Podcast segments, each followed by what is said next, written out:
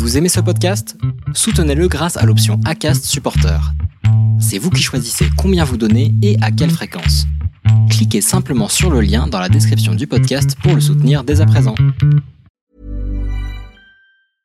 I'm Sandra, and I'm just the professional your small business was looking for. But you didn't hire me because you didn't use LinkedIn jobs. LinkedIn has professionals you can't find anywhere else, including those who aren't actively looking for a new job but might be open to the perfect role, like me. In a given month, over 70% of LinkedIn users don't visit other leading job sites. So if you're not looking on LinkedIn, you'll miss out on great candidates like Sandra. Start hiring professionals like a professional. Post your free job on linkedin.com/people today. Finalement, je me rends compte que ouais, les locaux d'extérieur, ils sont super, mais à l'intérieur, euh, ah, ça respire pas euh, la jeunesse, ça respire pas euh, les valeurs que moi euh, j'ai envie de retrouver. Confiance en soi, euh, esprit d'équipe, cohésion, hein, tout ce qui touche aussi au, sport et, à ma vie de, basketteuse. Et en fait, tout de suite, bah, voilà, je me sens pas bien et, et en fait, j'ai ressenti ça pendant plus de deux ans. Vous vous apprêtez à écouter la deuxième partie d'un podcast des déviations. Notre média raconte les histoires de celles et ceux qui ont changé de vie. Pour nous suivre et ne rien manquer de nos actualités, nous vous donnons rendez-vous sur notre site et nos réseaux sociaux. Abonnez-vous à notre chaîne YouTube et suivez nos podcasts sur Acast et autres plateformes de streaming. Tout de suite, un nouveau portrait, une nouvelle histoire, une nouvelle déviation. Donc moi, je suis diplômée de mon master 2, donc en chefferie de projet en 2008. Et donc, euh, quand j'arrive sur le marché du travail, bah, on est en pleine euh, crise euh, économique là de, de 2008. Et donc, forcément, tous les postes qui gravitent autour du marketing, de la com et du management de projet, c'est verrouillé quoi. Donc du coup, je me dis bon, euh, ça va pas être terrible, je vais avoir un peu de mal. Euh, je commence quand même hein, à postuler, voilà, je candidate à des offres et tout ça, mais je vois que ça mord pas. Et au bout de, de quelques mois, je me dis bon, allez, je, je prends l'option, je prends un peu tout ce qui, ce qui se présente à moi, qui peu importe si ça a force un lien direct ou pas avec mon mon diplôme, en tout cas mon cursus euh, euh, scolaire, euh, voilà, faut travailler. en tout cas, c'est ce qu'on me laisse comprendre autour de moi. euh, faut, faut travailler. Et donc, en fait, je commence à enchaîner euh, des CDD. Donc, des CDD qui sont de un an maximum. Donc, euh, je fais, euh, j'intègre le, le secteur bancaire, je fais un peu de marketing, je fais, je fais de la qualité, je fais de la formation, je fais, j'intègre aussi le, la fonction publique dans l'enseignement. Et euh, mais en fait, j'enchaîne les CDD sans forcément, tu sais, une suite logique. Du coup, ça, j'ai l'impression d'avoir un profil hyper atypique. Et à ce moment-là, je me dis, en fait, euh, en bout de course, euh, je sais pas ce que euh, je vais devenir euh, professionnellement, mais moi, je voyais aucun sens. Voilà, c'était, je jonglais vraiment entre des CDD qui pour moi n'avaient pas de lien. C'était dur parce que euh, je, je trouvais pas de sens à ce que je faisais. J'avais l'impression que je travaillais juste parce que fallait travailler, en fait.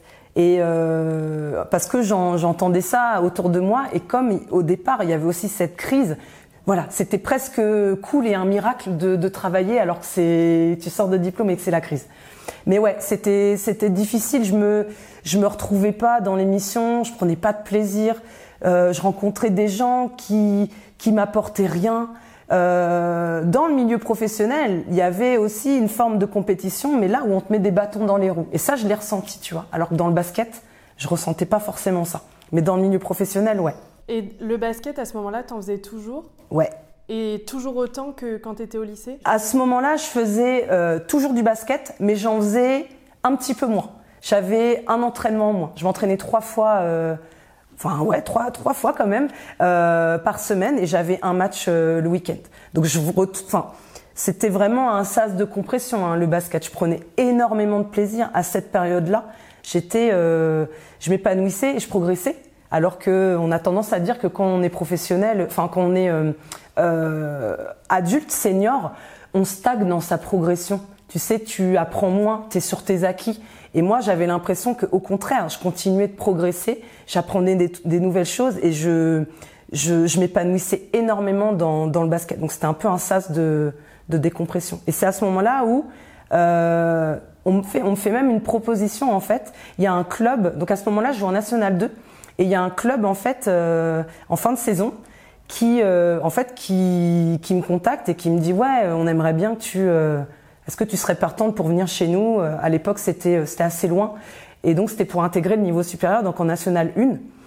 Et euh, je le voilà, je le je, le sens pas. Je, pense que j'ai l'impression que c'est un sacrifice que je vais faire, et ça va. Je me rappelle en fait ce que j'ai vécu en en, centre de formation à Mondeville. Et en fait, je, je, dis non. Je préfère rester dans mon club, dans ma ville, en National 2, dans le niveau qui me, qui me permet de m'épanouir et je prends, je prends pas cette option malgré que ça aurait pu être une super expérience et un super challenge, mais je le fais pas. J'ai peur de revivre euh, ce, cette année très douloureuse en, en seconde en centre de formation. Alors, je reviens où est-ce que j'en étais. Donc, tu faisais toujours autant de basket quand tu étais en CDD. Donc, les CDD, cette petite période, enfin, cette petite, justement, cette période, elle a duré combien de temps? De quand à quand? Alors la petite euh, période de CDD, elle a quand même duré euh, parce que euh, j'ai commencé mon premier CDD en 2009 et le dernier c'était en 2015. Donc quand même. Entre temps, j'ai eu mon premier garçon. donc du coup, j'ai eu une période charnière. Hein, du coup, j'ai arrêté de travailler. La chance que j'ai eue du coup d'avoir des CDD, c'est que j'ai pu aller au bout de ma dernière mission et puis faire mon petit et puis bah du coup derrière profiter de euh, du chômage pour m'occuper de mon petit. Mais du coup ça a duré quand même jusqu'en 2015. Donc ça fait ça fait quand même six années de CDD avec euh, des périodes quand même où je travaillais pas donc avec des petits trous de quelques mois. Euh, du coup, en fait, euh, j'en avais pas assez d'un master 2 et euh, voilà, je voyais dans les annonces passées qu'il fallait que euh, c'était bien un titre ingénieur ingénieur, titre ingénieur demandé. Donc je me dis, ça serait bien de, de faire un master spécialisé. Donc en fait, j'intègre une école d'ingénieur euh, de, de, Rouen et euh, j'ai la chance de pouvoir le faire en alternance. Et du coup, j'obtiens mon diplôme, donc mon titre ingénieur, et tout de suite dans la foulée, en fait, je suis embauchée dans une, une start-up qui euh, qui œuvre dans, les télécoms et euh, qui est au tout début de, sa création, mais qui va vite devenir plus une start-up parce qu'on va passer de euh, une cinquantaine quand j'arrive à 250-300 personnes en, en, deux ans et demi. Et rapidement, qu'est-ce qui a fait que, enfin, dans cette start-up, comment ça a évolué pour que tu te dises, en fait, non, c'est plus fait pour moi, je vais partir? Alors dans cette start-up, j'ai appris énormément de choses. Je, je me suis en fait, il y a deux, j'ai ressenti deux choses dans cette start-up. Je prenais énormément de plaisir. J'étais dans une super équipe. J'avais de super collègues. Je travaillais sur des projets qui étaient vraiment euh, euh hyper intéressants. J'apprenais énormément. Mais en fait, euh, je, je, sentais, et après j'ai posé la question hein, tout simplement, mais je sentais que j'avais pas de perspective d'évolution j'avais j'ai donné beaucoup pour cette entreprise. Euh, je ramenais même des fois du travail à la maison, pour dire. Mais euh, j'avais l'impression que euh, j'étais pas récompensée de ça. Et, et, en fait, bah, tout simplement, un jour, euh, en entretien annuel, voilà, je demande à mon manager, euh, voilà, est-ce que tu penses que je vais pouvoir évoluer, être sur un poste peut-être avec un peu plus de responsabilité Et en fait, très clairement, tout de suite, il me dit non. et du coup, c'est à ce moment-là que je me rends compte, ok, donc tu as transpiré et je ressens cette émotion-là que j'ai ressentie euh, au basket quand, quand j'ai été hyper déçue, je ressens la même et je me dis, ok, tu as donné énormément de ta personne, tu as énormément transpiré, tu as travaillé même des fois le soir à la maison et en fait là, on vient de te dire, non, en fait... Euh, tu n'auras rien de plus que euh, le poste que tu as aujourd'hui. Et donc ça, c'est plus à l'oreille. Je me dis, ok, bah, je continue quand même. J'arrête pas tout de suite en fait. Je fais encore quelques mois parce que je voulais quand même voir euh, ce qui se passait. Et en fait, euh, je suis débauchée en fait. À un moment donné, je remets mon CV en ligne sur les réseaux et je suis contactée par une ESN de, de Rouen qui cherche des consultants donc dans la tech pour faire précisément de l'assistance à maîtrise d'ouvrage. Et mon profil les intéresse. Donc voilà, ils me, ils me débauchent. et c'est là où une mauvaise période commence pour, pour moi professionnellement. Avant de parler de la mauvaise période, quand tu as été débauché, euh, enfin on va pas dire le nom de l'entreprise, mais c'était une entreprise au départ où quand tu passais devant les locaux, tu étais en mode Waouh, ça a l'air trop bien, c'est ultra moderne. Euh, c'est un client, ça reste une entreprise pour laquelle j'ai toujours, euh, toujours voulu travailler parce que les locaux, quand tu passes à l'extérieur, c'est magnifique. Les locaux, ils sont modernes. Ils... T'as l'impression qu'à l'intérieur, c'est bourré de technologique, c'est à la pointe de tout, du management. Ça respire l'entreprise euh, euh, un peu que tout le monde rêve euh, d'intégrer. Et en fait, bah, c'est la douche froide en fait quand quand je l'intègre parce que tout de suite, je quand je rentre dans cette entreprise, je je me sens pas bien. Finalement, je me rends compte que ouais, les locaux d'extérieur, ils sont super, mais à l'intérieur, euh, ah, ça respire pas euh, la jeunesse, ça respire pas euh, les valeurs que moi euh, j'ai envie de retrouver. Confiance en soi, euh, esprit d'équipe, cohésion, hein, tout ce qui touche, aussi au, au, au touche, touche, aussi au sport et, et à ma vie de, de basketteuse.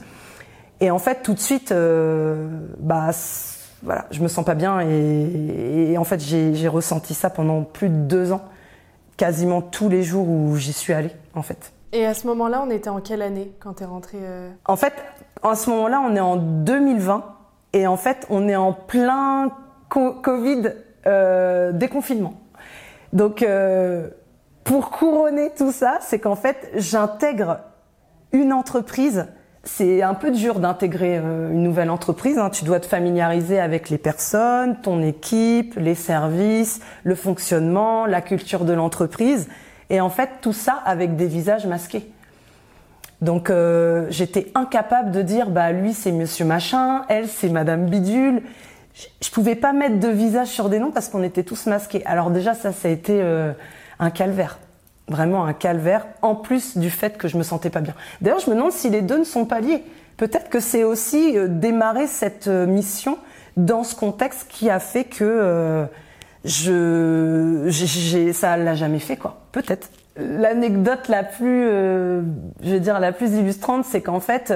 Quand je, quand commence dans, cette entreprise, on est en Covid et donc du coup, on peut pas euh, utiliser les ascenseurs. Donc en fait, moi j'allais au deuxième étage, donc euh, au plus haut niveau de, cette entreprise, et donc j'utilisais, on utilisait des escaliers, hein, donc des super escaliers hein, avec un espèce de marbre, euh, voilà, donc c'était chouette. Mais en fait, à chaque fois que je prenais ces escaliers, j'étais saoulée, j'avais mal au ventre, et déjà ça me saoulait de monter cet escalier, et plus j'avançais en fait, et plus je me rapprochais de mon open space, et plus je me disais putain mais qu'est-ce que tu fais là? Je voulais te demander, en fait, c'est à ce moment-là, tu faisais plus de basket. Donc, à quoi tu te rattachais pour. Euh... Parce que pendant les CDD, ça te permettait d'avoir. Enfin, euh, de te vider l'esprit, mais là, du coup. Euh... Enfin, tu l'avais plus quoi. Euh, donc du coup, ma dernière saison de basket, c'est en 2020 et j'arrête à cause du Covid. Donc en fait, la saison s'arrête euh, brutalement comme ça au mois de mars et puis du coup, bah, le championnat se termine parce que du coup, on reprendra pas. Les sports co seront interdits avant au moins euh, une année. Et donc, euh, en fait, je fais plus de basket. Et je pense que à ce moment-là, j'ai aucun moyen de, de me changer les idées. J'ai pas de sas de décompression. Et, et en fait, il y a que cette entreprise. En fait, c'est matin, midi, soir. Je la, je la pense même le soir. Je me prépare à y aller euh, le lendemain. C'est, un sentiment qui est juste. Euh, euh, je, le, je le souhaite à personne. C'est vraiment, je me, je me sentais mais vraiment pas bien. Et du coup, j'ai aucun moyen de me libérer l'esprit, de penser à autre chose et de, de prendre du plaisir euh, dans quelque chose d'autre. Et là, en l'occurrence, bah, pas dans le basket. Quoi. Donc, je te relance avec euh, une question. Euh, donc, dans cette entreprise, explique-moi, euh, hormis ce que tu nous as déjà dit, le mal-être que tu avais, et notamment que tu changeais tout le temps et que du coup, tu n'avais pas le temps de te apprivoiser la boîte ou ton manager bah alors déjà dans cette entreprise, euh, je je partage pas les, les, valeurs. Alors soit je les vois pas, soit je les perçois pas, mais en tout cas je me sens pas en adéquation avec euh, la culture et les valeurs de l'entreprise. Euh, je suis prestataire, donc en fait euh, t'es un pion hein, qu'on va qu'on va utiliser. Donc ça, je l'ai découvert parce que j'avais jamais été prestataire euh, à l'époque. Euh, mais du coup je le découvre et du coup je me rends compte que on va me prendre et on va m'utiliser et qu'en fait on va s'en ficher tout simplement de, de si je vais bien. En fait, je suis là pour exécuter euh, des tâches. Euh, gérer des missions, des projets, mais voilà, c'est en fait on s'en fiche. T'es un prestat, tu fais pas partie de l'entreprise. Donc déjà ça c'est euh, c'est hyper important. Par contre, ce que je découvre, c'est que moi on m'a vendu du rêve. On m'a vendu euh, finalement une mission que je vais jamais réaliser. Quand je commence la mission, moi dans ma tête, c'est je vais faire du être plutôt sur un aspect consultante. Donc en gros, je vais vraiment partager mon expérience, partager mon expertise et la mettre à disposition dans, différents types de projets et d'études. Et en fait, quand j'arrive, bah, très vite, je me rends compte que non, en fait, je vais être chef de projet. Donc euh, c'est quand même rien à voir. Et en fait, je me retrouve comme ça à gérer des projets. D'abord dans un premier pôle. Et puis il y a un moment donné, on me dit bon, tu vas changer de pôle. On est en pleine réorgue, nous, dans cette direction. Donc, euh, on n'a plus besoin de toi là, on va te mettre là-bas. Donc, euh, puis en plus, tu sais, dans cette entreprise-là, tout est euh, hyper organisé. Même un déménagement de bureau, ça s'organise. Donc, il faut faire un mail, tu vois, on va t'attitrer ton bureau. Et, rien que ça, ça, ça me rendait folle. Donc bref, donc je déménage, j'atterris donc dans un nouvel open space avec des nouvelles personnes que du coup je découvre au bout de quelques mois avec une nouvelle mission, un nouveau manager et c'est reparti en fait. Je, euh, je, je, en fait à chaque fois j'ai l'impression qu'il fallait que je ré, me réintègre euh, dans cette entreprise que que je que je n'aime pas, dans laquelle je me sens pas bien. Mais tu sais, dans un nouveau euh, pôle quoi. Et donc du coup j'ai changé euh, plusieurs fois de mission, de projet et donc à chaque fois de service et donc quatre fois de manager. Ton départ, comment ça s'est passé? C'est là où tu as eu une discussion avec euh, une de tes managers du coup. Euh, explique-moi cette partie-là. Donc du coup, la dernière manager du pôle dont je dépends, elle me connaissait depuis le début en fait de cette mission. C'est-à-dire que quand j'arrive dans cette entreprise, on travaille ensemble. Et en fait, ce qui est rigolo, c'est que je sors de cette entreprise et c'est elle qui me qui, qui est le, le, la, la manager de mon pôle. Et en fait, je pense qu'elle me connaissait quand même un peu et ça devait commencer à se voir en fait sur euh, sur moi, dans ma façon d'être, que j'étais pas bien en fait. Mais euh, c'était un confort. Je pense que j'étais vraiment euh, inscrite dans un confort une routine qui, malgré que intérieurement elle ne me convenait pas, en fait, euh, elle m'apportait bah, un salaire qui était plus que correct et puis bah, un confort de vie. Donc euh, j'ai l'impression que j'étais prête à l'accepter et que ça pouvait durer malgré tout. Et en fait, je pense que ça se voyait. Et donc cette manager, un jour, elle me, elle me pose un point que on n'a pas l'habitude d'avoir. Et donc elle me, elle me dit, euh, ça va? Et du coup, euh, je, je, je, sens, je sens la, la, la, tournure, je comprends la tournure que l'échange va prendre. Du coup, je lui dis euh, ouais, ça va. Mais en fait, très vite, elle me répond non, mais moi, je vois que tu, ça va pas. En fait, tu, ça se voit que tu vas pas bien, que tu te sens pas bien ici et tout. Et en fait, comme ça, assez brutalement, elle me dit euh, je pense qu'il faut qu'on on, arrête ta mission. Donc je déglutis, comme je viens de le faire à ce moment-là, et je comprends pas en fait je comprends pas parce que j'ai l'impression que ça se voit pas sur moi et j'ai l'impression que je fais mon taf.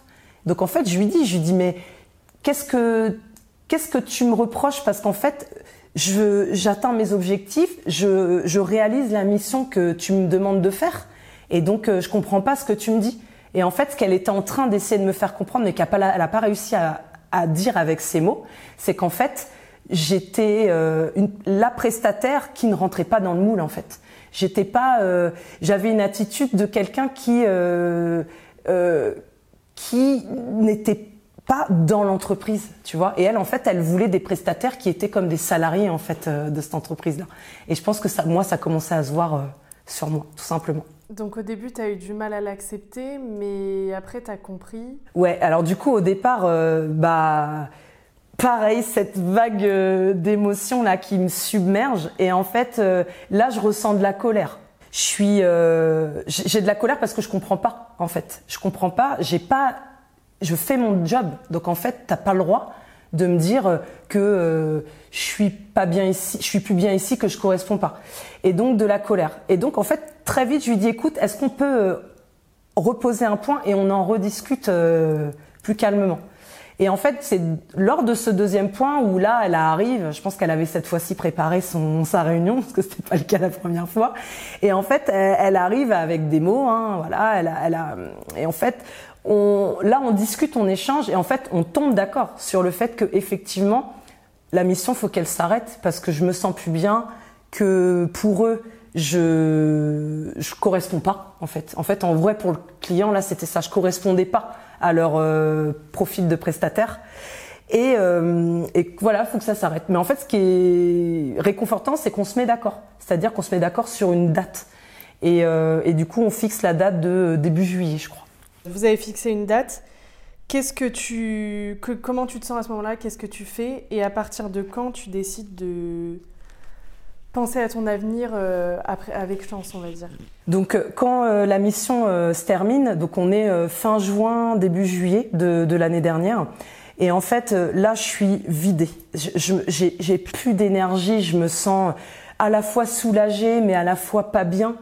J'ai l'impression que je suis que je suis proche du burn-out et qu'en fait, si ça avait duré, j'aurais été en burn-out. Mais là, tu vois, je me sens vraiment vidée et je me dis, voilà, j'ai besoin de briquer. J'ai besoin de de rien faire. J'ai besoin juste de me refocus sur moi et sur ma famille, sur mes enfants. Parce que aussi à ce moment-là, j'avais l'impression que euh, je j'étais tellement euh, euh, focus sur mon ce qui n'allait pas en moi qu'en fait je je voyais pas que ça avait un impact sur sur mes enfants et or ça en avait un réellement. Donc là vraiment break pour euh, me refocus sur moi, sur ma famille et retrouver, lâcher prise et retrouver euh, euh, du, voilà, retrouver cette harmonie et cet équilibre que j'avais besoin de d'avoir quoi, que j'avais pu. Ce qui est rigolo, c'est que à cette période-là, je passe beaucoup de temps sur Instagram. J'adore Instagram. Et du coup, il y a des pubs hein, de temps en temps qui, qui défilent. Et, et du coup, je m'intéresse aux déviations. Donc euh, je vois euh, les déviations, des petits bouts des déviations, et déjà je j'en regarde plusieurs. Et en fait, euh, ça me procure du bien. J'ai l'impression qu'en fait, je suis pas la seule hein, finalement à, à, être passée par une forme de reconversion, en tout cas un questionnement sur sa carrière professionnelle. Et très vite, je tombe sur une pub chance. Et du coup, je clique là sur le lien et puis je découvre c'est quoi le parcours et en gros à quoi ça, ça, peut me servir. Et euh, pourquoi est-ce que tu décides de prendre contact avec eux?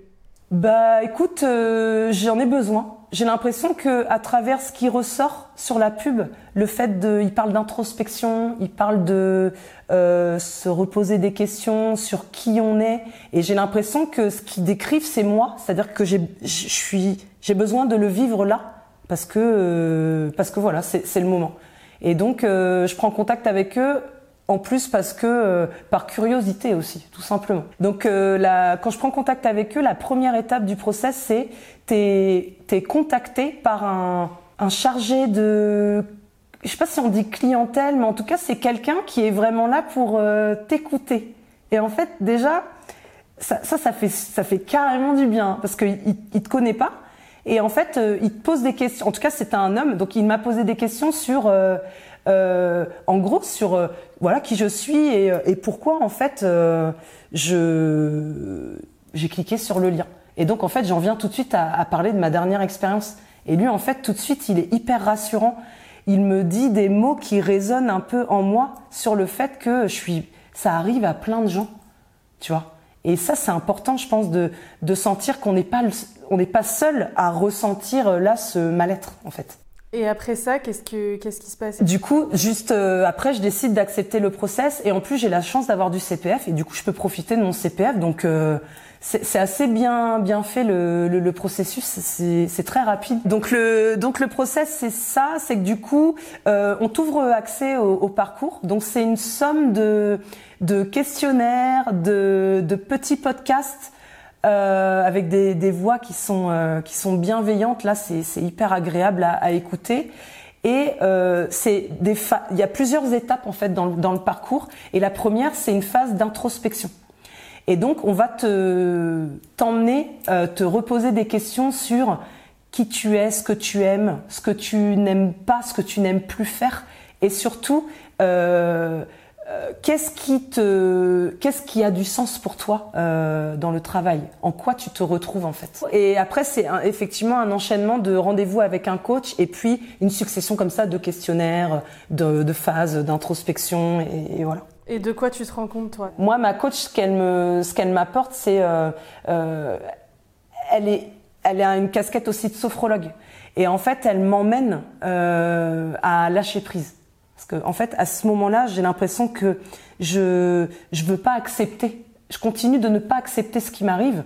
Et elle, en fait, elle m'emmène vers un état de lâcher prise. C'est-à-dire, c'est ok, ce qui t'arrive, il n'y a pas de problème il faut juste que tu te concentres sur toi, focus-toi sur qui tu es et qu'est-ce que tu as besoin et envie là, là tout de suite. Et vous bâtissez un parcours ensemble du coup euh, pour toi? Qu'est-ce qui ressort? Non, on bâtit pas un parcours pour moi. En fait, à chaque séance, en fait, elle euh, elle me, me demande qu'est-ce que j'ai fait, sur quoi j'ai travaillé euh, euh, suite aux, séquences là du parcours.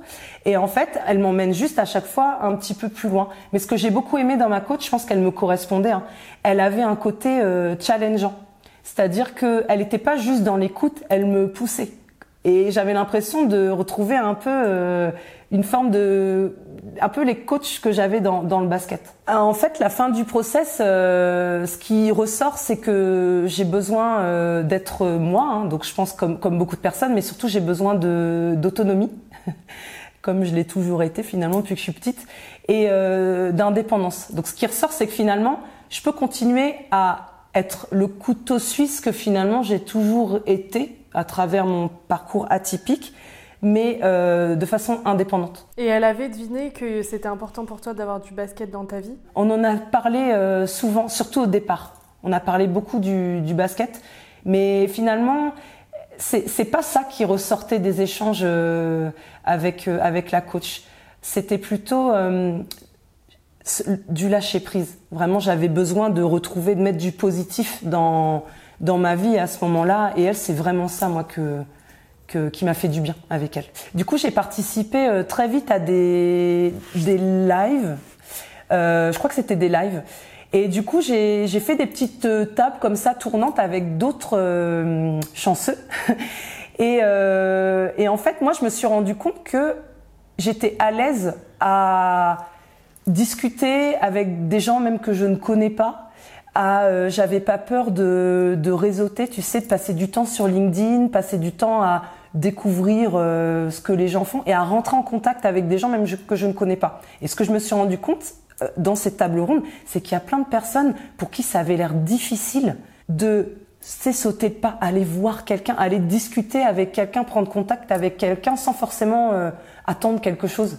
Et, euh, et moi, je me suis rendu compte que ça, ça fait partie de moi. C'est une force que j'ai et c'est une qualité. Je suis assez ouverte et euh, j'adore, euh, moi, être euh, avec des gens, découvrir des nouvelles personnes et discuter avec des gens. Et rencontrer des gens de la communauté, est-ce que ça t'a permis de pas te sentir seule et de te dire, ok, je suis pas toute seule dans cette situation? Moi, pas vraiment. C'est pas le fait de, de participer à, à, la communauté qui me, qui me faisait rendre, qui m'a permis de me rendre compte que j'étais pas seule. Moi, c'est vraiment la découverte de de les gens qui partagent leur expérience donc sur des vidéos donc notamment sur les déviations moi c'est vraiment ça qui a été euh, qui a résonné en moi en écoutant des, des expériences et euh, des choses qui sont inspirantes. Alors, ce que je fais après chance, c'est que du coup, euh, comme j'ai déjà pris pas mal de plaisir à, à, le faire, en fait, je commence à réseauter. Et du coup, ce qui est important et ce qui ressort de, de chance et même de mon parcours professionnel, c'est que du coup, euh, le sport, c'est important pour moi. Et donc, il faut que euh, j'arrive à remettre le sport dans euh, ma carrière professionnelle. en fait à le mettre tout court parce que il a jamais été présent euh, dans ma carrière professionnelle. Il était il était à côté. Et, euh, et donc je commence à réseauter et je m'intéresse à la sport tech parce que je trouve que c'est intéressant. C'est à la fois de la tech, je connais, et à la fois du sport, je connais. Donc c'est un truc qui, qui me correspond. Et en fait, je commence à réseauter et assez et assez rapidement et facilement, je, je rentre en en discussion avec des, des entrepreneurs, des créateurs de start-up, des gens qui œuvrent dans la Sportec. Et en fait, très vite, je, je, suis en contact avec un jeune ingénieur qui vient de créer sa, sa start-up et qui, euh, qui euh, a, aurait besoin d'un profil comme moi, un peu couteau suisse, qui a déjà pas mal d'expérience et qui pourrait l'aider à euh, organiser à la fois sa stratégie et à la fois son, son, entreprise. Et donc en fait, on commence comme ça. Je commence comme ça à travailler euh, avec lui. Alors aujourd'hui, euh, avec cette start-up, je vais pas être à temps plein. En fait, j'ai décidé de ne pas allouer tout mon temps euh, à cette start-up parce que j'ai envie de mener un autre projet euh, personnel euh, en, en, parallèle. Je veux m'intéresser au mindset des sportifs, à, la façon dont on peut aller chercher du bien-être mental pour être euh, épanoui dans son sport et aussi performer. Parce qu'aujourd'hui, on a, beaucoup trop tendance à euh, croire que c'est que l'entraînement qui fait que euh, tu vas être bon et que tu vas performer. Or, moi, j'en suis aussi la preuve. C'est que moi, c'est parce qu'à un moment donné, j'étais beaucoup mieux dans ma tête que j'ai pu progresser et aller devenir plus performante. Et là, tu sens que là, tu es mieux dans ta tête comparé à ton expérience précédente? Bah oui, rien, rien à voir. Là, je me, je me sens dans mon élément parce que bah, je, vais, je remets le sport euh, dans ma vie, en fait, tout court. Est-ce que tu as repris le basket là depuis, euh, depuis ton expérience passée où ça allait pas du tout? J'ai repris le basket, mais tout récemment. Et, euh, et j'ai pris énormément de plaisir. J'ai eu l'impression que je m'étais jamais arrêtée. C'était une sensation assez rigolote. Et en fait, j'ai eu l'occasion d'aller jouer dans un gymnase et un club que je connais très bien. Et j'avais l'impression d'être euh, d'être chez moi, alors que ça faisait trois ans que j'avais pas joué. Est-ce que tu peux me dire euh, comment est-ce que tu vois l'avenir? Professionnellement Comment est-ce que tu t'imagines euh, dans plusieurs années? Dans plusieurs années, j'espère que j'aurai créé une ou plusieurs entreprises et sur les, les, bases un peu que je suis en train de, je suis en train de construire. Donc mêler le sport à euh, euh, du développement personnel et à euh, peut-être un peu de, tech. Chance, moi, ça a été révélateur. Ça m'a vraiment permis de me reposer, je pense même de me poser des questions que je ne m'étais jamais posées. C'est-à-dire, on fait des études, mais finalement, on fait des études parce que c'est un truc qui nous plaît mais en fait on ne sait pas si ça va nous réellement nous plaire tant qu'on n'a pas euh, euh, travaillé dans le domaine.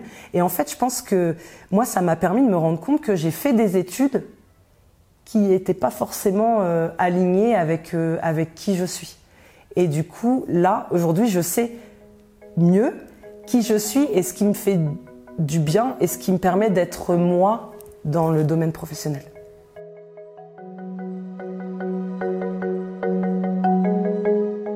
Vous venez d'écouter la deuxième partie d'un podcast réalisé par Audrey Maquies, Myriam Amossé et Chloé Robert. N'hésitez pas à commenter, nous écrire et partager si ce podcast vous a plu. Notre média, vous pouvez le retrouver sur lesdéviations.fr, Facebook, Instagram, LinkedIn, TikTok et YouTube. Nous n'avons qu'une vocation, raconter les histoires des personnes ayant changé de vie. Alors à très vite pour un nouvel épisode.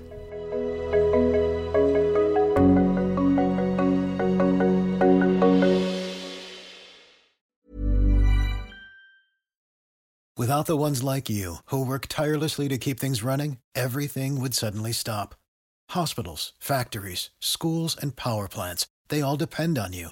No matter the weather, emergency, or time of day, you're the ones who get it done. At Granger, we're here for you with professional grade industrial supplies. Count on real time product availability and fast delivery. Call clickgranger.com or just stop by. Granger for the ones who get it done.